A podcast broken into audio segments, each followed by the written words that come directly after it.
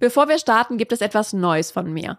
Den gesund erfolgreichen Newsletter. Jede Woche gibt es da regelmäßig die besten Learnings, spannende Impulse und praktischen Tipps für deine berufliche und persönliche Weiterentwicklung. Direkt von meinem Schreibtisch in deine Inbox. Trag dich gerne ein unter gesunderfolgreichtipps.de.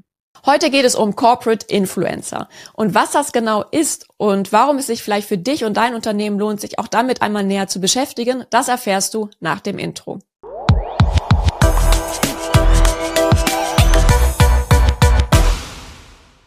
Hallo und herzlich willkommen zum Gesund Erfolgreich Podcast, dein Leadership Podcast für mehr Energie, Erfolg und Lebensqualität. Ich bin Sarah Potempa und ich möchte mit dir heute über ein ganz äh, spannendes Thema sprechen, Corporate Influencer und warum es sich vielleicht für dich und dein Unternehmen lohnt, sich mit dem Thema einmal auseinanderzusetzen. Und dazu habe ich einen ganz tollen Gast bei mir, Kevin Scheuing. Hallo Kevin, schön, dass du da bist. Hallo Sarah, äh, vielen Dank für die Einladung. Es freut mich, äh, hier zu sein heute. Ja, freut mich auch sehr. Magst du vielleicht etwas äh, über dich erzählen? Was machst du und wie bist du vielleicht auch zu dem Thema gekommen? Ja, ähm, sehr gerne. Ich habe mit einem Partner zusammen am 1. Oktober mit dem Björn Steiner unsere neue Firma gegründet, Reputable People. Und hier bilden wir Mitarbeitende von Unternehmen zu Corporate Influencern aus. Ja, das machen wir über einen zwölf Wochen Workshop, machen das ganze Thema aber auch auf Ibiza mit unseren äh, Workshop Days auf Ibiza über vier Tage. Und äh, da sind wir gerade dran und äh, starten jetzt mit den ersten Kunden und äh, freuen uns drauf, viel darüber zu sprechen. Ja, freut mich auch sehr.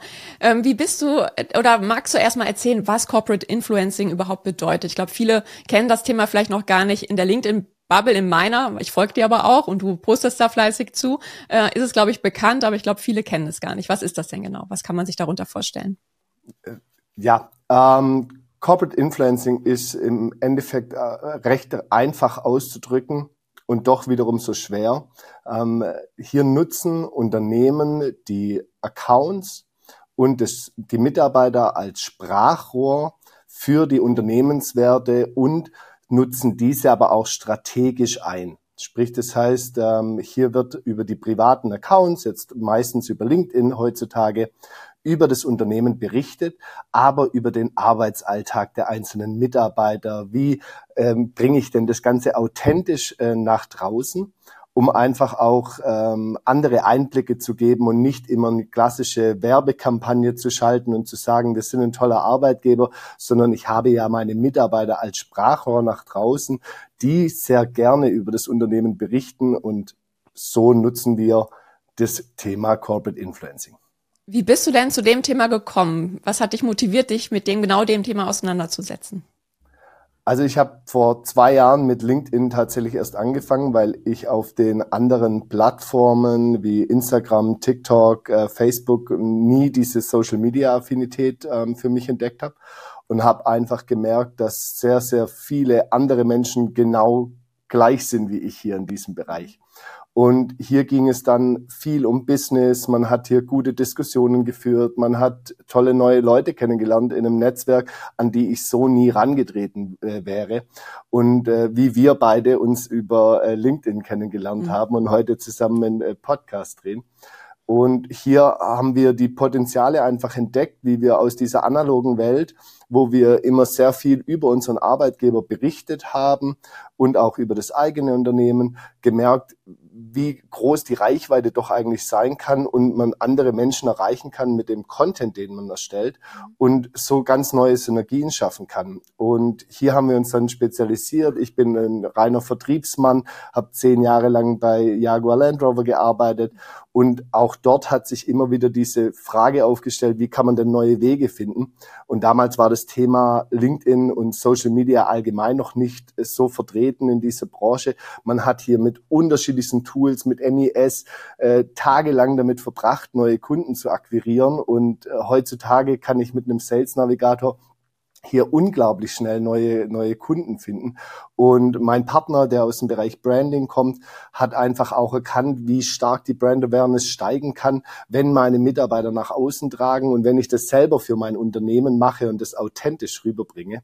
Und so ist diese Idee entstanden, wo wir dann unterwegs waren und so viele Leute kennengelernt haben, die gar nicht aktiv waren, die aber eine unglaubliche Expertise hatten. Und wir dann geschaut haben, okay, was berichten die denn eigentlich darüber und haben oft gemerkt, gar nichts.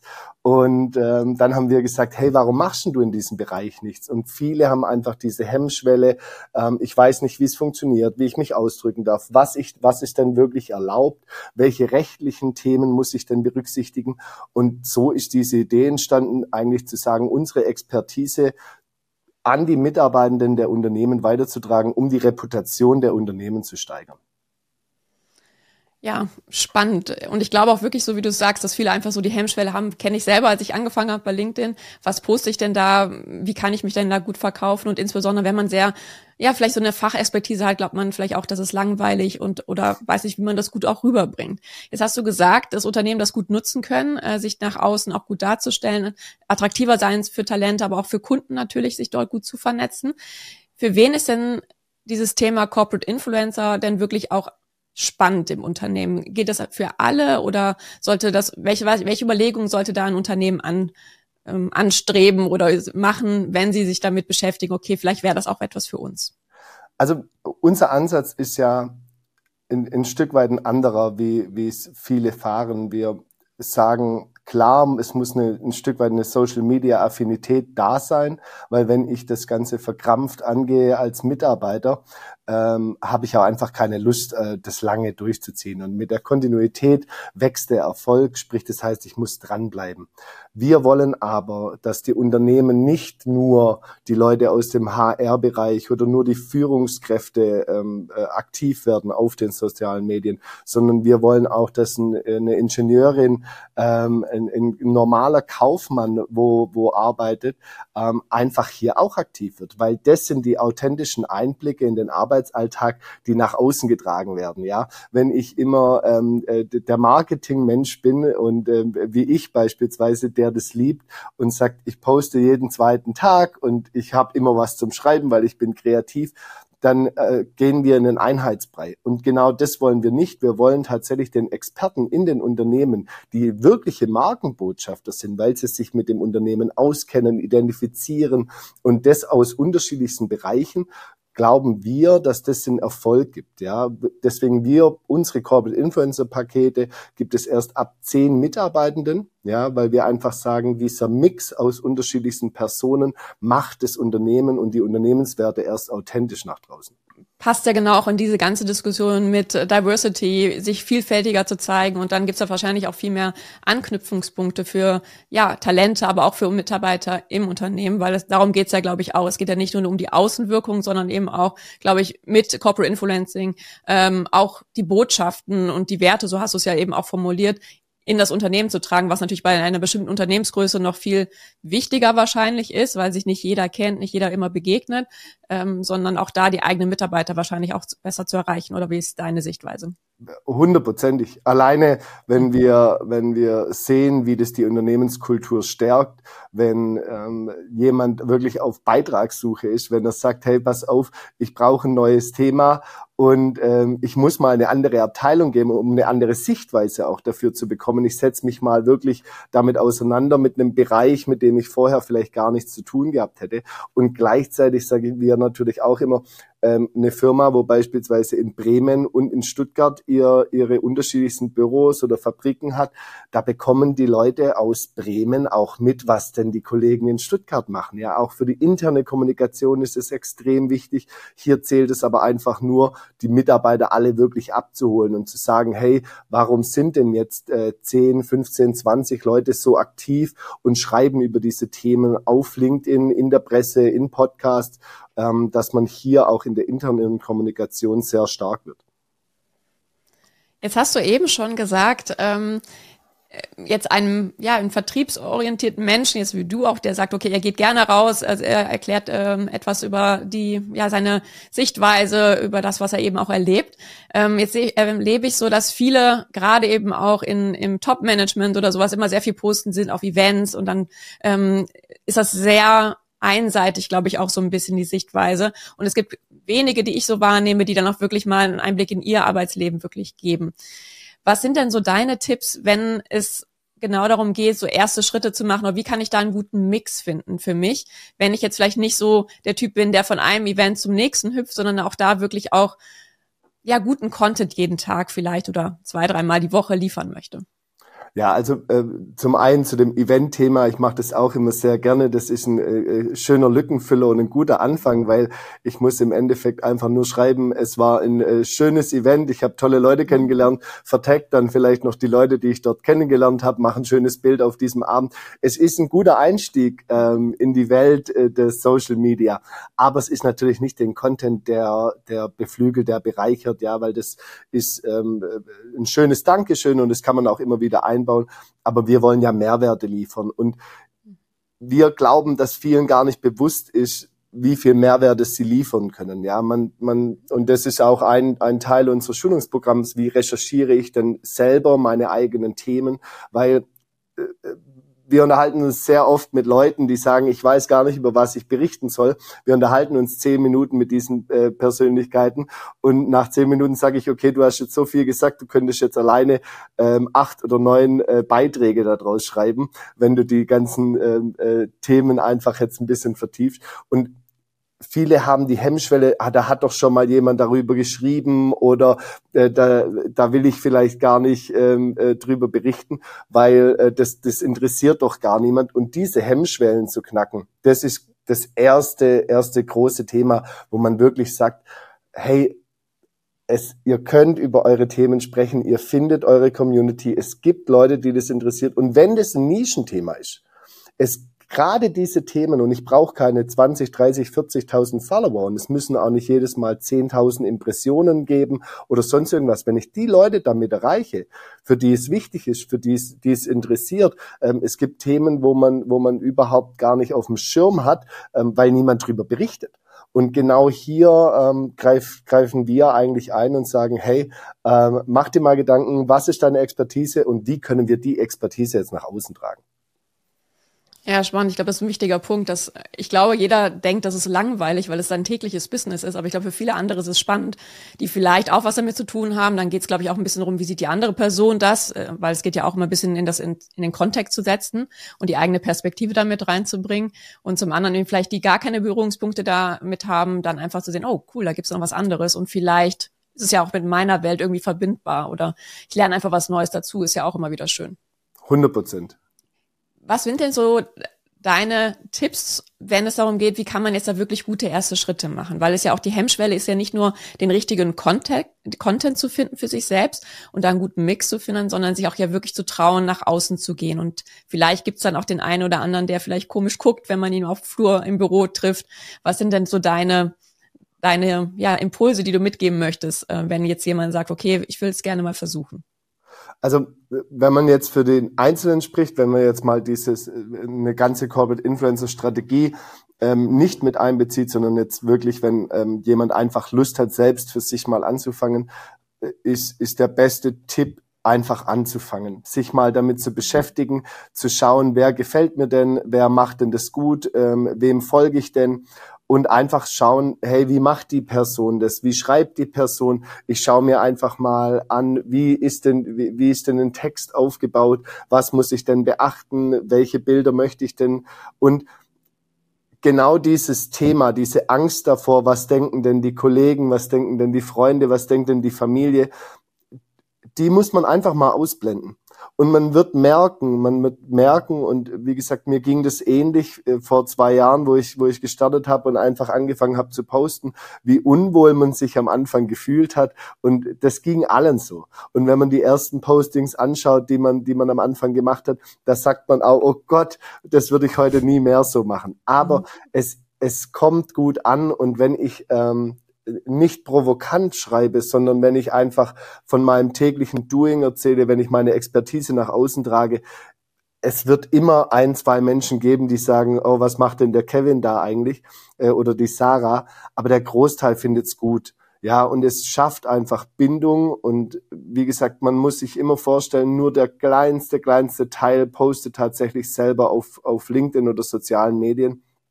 Und da gehört sehr, sehr viel Arbeit, sehr viel Hirnschmalz. Und deswegen sage ich auch immer, ich bin nie, ähm, ich, ich mache auch mal einen kritischen Kommentar oder sag mal, ich habe eine andere mhm. Meinung, aber ähm, nie unter der Gürtellinie. Und das empfehle ich auch immer mhm. allen, bleibt konstruktiv, ähm, diskutiert auch gerne, aber ähm, die Leute, die einen Content erstellt haben, der für sie jetzt gerade richtig war, haben sich da Mühe gegeben und äh, deswegen keine Angst davor haben, loslegen und man wird schnell merken, wie viel Spaß es eigentlich macht, neue Leute kennenzulernen. Ja, kann ich selber auch nur so berichten. Am Anfang dachte ich auch so, oh Gott, was habe ich da gemacht? ähm, und es gab aber sehr viel positives Feedback. Natürlich auch mal so ein dummen äh, Kommentar, aber den kann man auch wegstecken, weil es genau die Personen sind, die eigentlich gar nichts posten äh, und sich da nicht einbringen, aber scheinbar alles mitlesen. Ähm, und ich finde auch, dass LinkedIn da immer noch ein gutes Niveau hat. Also ich finde, dass weniger kritische Kommentare ist als in anderen Social Media äh, Plattformen. Ich finde das eigentlich eine ganz gute äh, Plattform, auch da auch zu starten. Jetzt hast du ähm, auch gesagt, für den Einzelnen, und es gibt natürlich auch gerade bei so einem Corporate Influencer Programm auch eine Gesamtstrategie.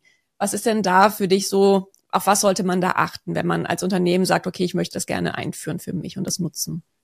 Also ganz wichtig ist der Anfang, dass ich eben die richtigen Mitarbeiter dafür auswähle und auch finde. Ja, nur der kleinste Teil in einem Unternehmen hat eigentlich tatsächlich aktiv Lust, ähm, wirklich selber Corporate Influencer zu werden, ja.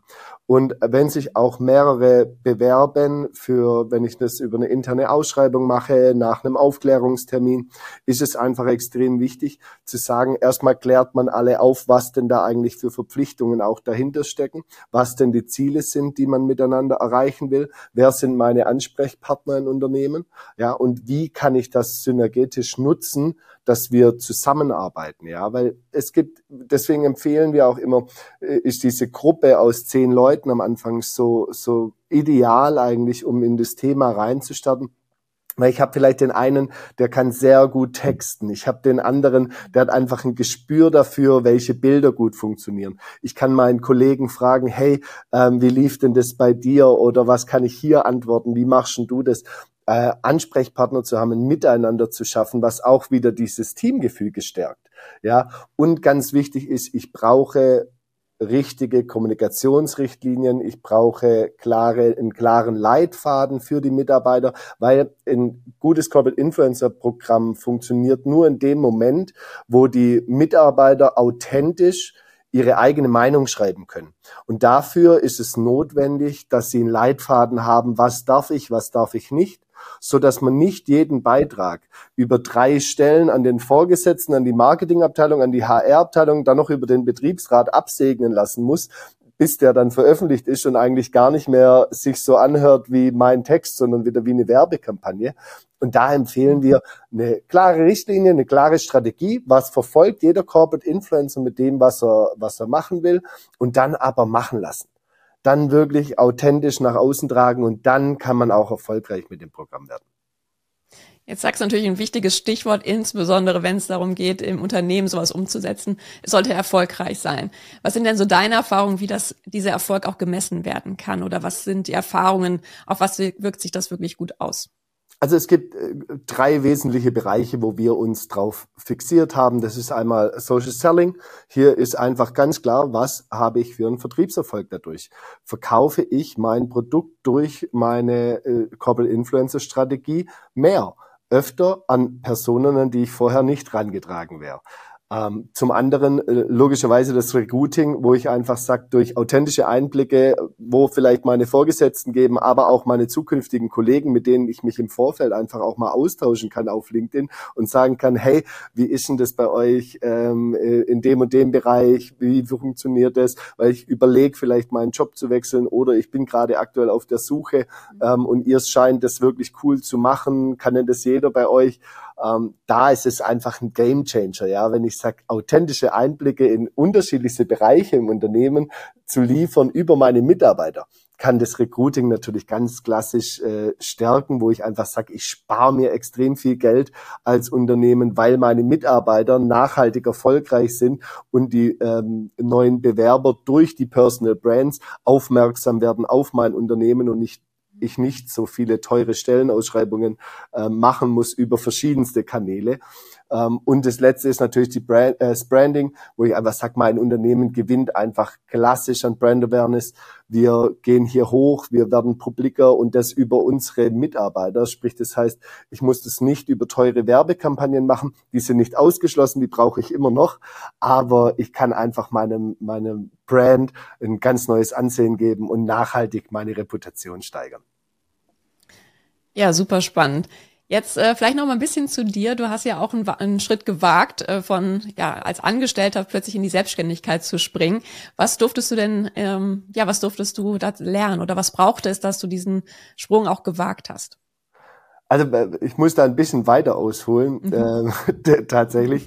Ähm, ich war 2008 bin ich zur Bundeswehr mhm. und äh, war dort fast vier Jahre, war dann 2010 in Afghanistan und ich habe schon immer gemerkt, dass ich einen Drang dazu habe, viel mit Menschen zu machen. Und äh, für mich war dieses, die, die Karriere, die eigene Karriere ähm, immer sehr stark im Fokus. Ja, also ich wollte nicht einfach nur arbeiten, dass ich gearbeitet habe, sondern ich wollte tatsächlich ein Ziel verfolgen. Und ich hatte schon damals das Thema, dass ich gewusst habe, ich werde irgendwann selbstständig, aber ich war für mich einfach noch nicht so weit, ja. Ich habe dann bei einem sehr großen Unternehmen gearbeitet und mit Jaguar Land Rover dort die Verkaufsleitung übernommen. Mit, äh, da war ich 28 und das als junger Kerl in einer, in einer, bei den Marken, wo äh, man eigentlich nur mit großen Geschäftsführern tagtäglich zu tun hat.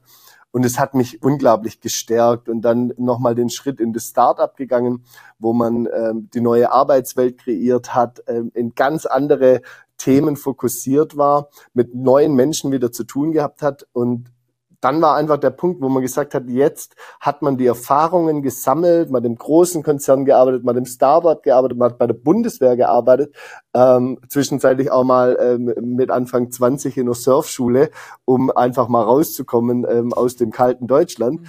Und da haben wir einfach, äh, da habe ich für mich gesagt, jetzt weißt du das, was du wissen musst. Jetzt kam das Schwäbisch extrem raus. Jetzt weißt du, was du wissen musst. ähm, damit du auch die Kraft hast, die, die finanziellen Mittel, auch das ganze Thema richtig anzugehen und auch tatsächlich mit, da, mit, der, mit der eigenen Dienstleistung den Unternehmen zu helfen. Hat denn dein Umfeld das immer mitgetragen? Was haben sie dazu gesagt, als du diesen Schritt gewagt hast? Ja, ähm, durch das, dass ich schon immer unglaublich viel arbeite, mhm. ähm, war es ein, ein großes Thema, ähm, aber ein sehr positives und wir haben alle viel gelacht drüber, weil ich gesagt habe, hey, jetzt äh, werde ich selbstständig und dann kann ich meine Zeit ein bisschen mehr für mich einplanen und mhm. alles machen und dann haben alle gelacht und haben gesagt, das wirst du eh nie, jetzt wirst du nochmal eine, eine, eine Schippe drauflegen auf das ganze Thema aber ich habe eine, ich habe so ein tolles Umfeld. Ich habe die gleichen Freunde seit seit über 20 Jahren. Meine Frau mhm. ähm, und mein Hund äh, sind mein Ein und Alles und äh, die unterstützen mich, wo es nur geht, weil sie einfach wissen, ich habe einen genauen Plan, ich äh, weiß, was ich erreichen möchte in in meinem Leben und dass es mir Spaß macht und äh, das merkt man und ich ich glaube, das ist das Wichtigste, was was was ich dazu sagen kann dass es dir Spaß macht, das merkt, glaube ich, jetzt auch äh, in diesem Gespräch jeder. Du strahlst auch wahnsinnig und wenn du über das Thema sprichst, äh, was ja sehr schön ist. Ähm, was hat sich denn, seitdem du dich jetzt auch näher mit dem Thema Corporate Influencing, aber auch eben mit der Selbstständigkeit für dich in deinem Leben verändert?